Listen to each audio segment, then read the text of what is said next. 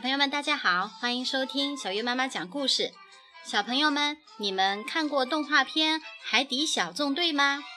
听得出来这个背景音乐是哪个动画片的背景音乐了吗？是的，是《海底小纵队》。我们今天要开始讲《海底小纵队》的故事。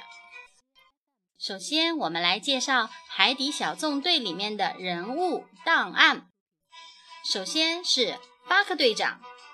巴克是一只北极熊，他是读解地图和图表的专家，探索未知海域和发现未知海洋生物是他保持旺盛精力的法宝。他勇敢、沉着、冷静，是小纵队引以为傲、值得信赖的队长。他的果敢决策激励着每一位成员。然后是皮医生。皮医生是一只可爱的企鹅，他是小纵队的医生。如果有人受伤需要救治，他会全力以赴。他的勇气来自一颗关爱别人的心。无论是大型海洋动物，还是小小浮游生物，都很喜欢皮医生。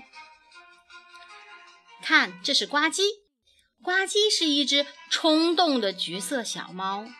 有过一段神秘的海盗生涯，他性格豪放，常常会讲起自己曾经的海盗经历。呱唧热爱探险，将探险家精神展现得淋漓尽致。虽然它是一只猫咪，但它从不吃鱼哟。谢灵通，谢灵通是一只海獭，随身携带着一个用来观察生物的放大镜。他博学多识，无所不知，常常能发现队友们所忽略的关键细节。不过，他有时候容易分心，常常被新鲜事物所吸引。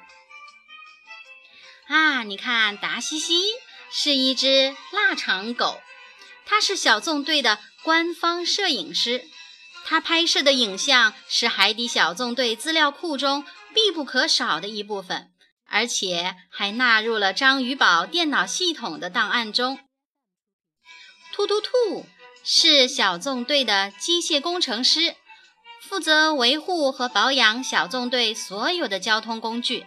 为了小纵队的某项特殊任务，突突兔还要对部分机械进行改造。他还热衷于发明一些新奇的东西，这些发明有时能派上大用场。小萝卜，小萝卜和其他六只植物鱼是小纵队的厨师，负责小纵队全体成员的饮食等家政服务，还管理着章鱼堡的花园。植物鱼们有自己独特的语言，这种语言只有谢离通才能听得懂。张教授，张教授是一只小飞象章鱼。左眼戴着单片眼镜儿，很爱读书，见多识广。当队员们出去执行任务的时候，他会待在基地负责联络工作。好啦，小朋友们，以上就是海底小纵队的全部成员。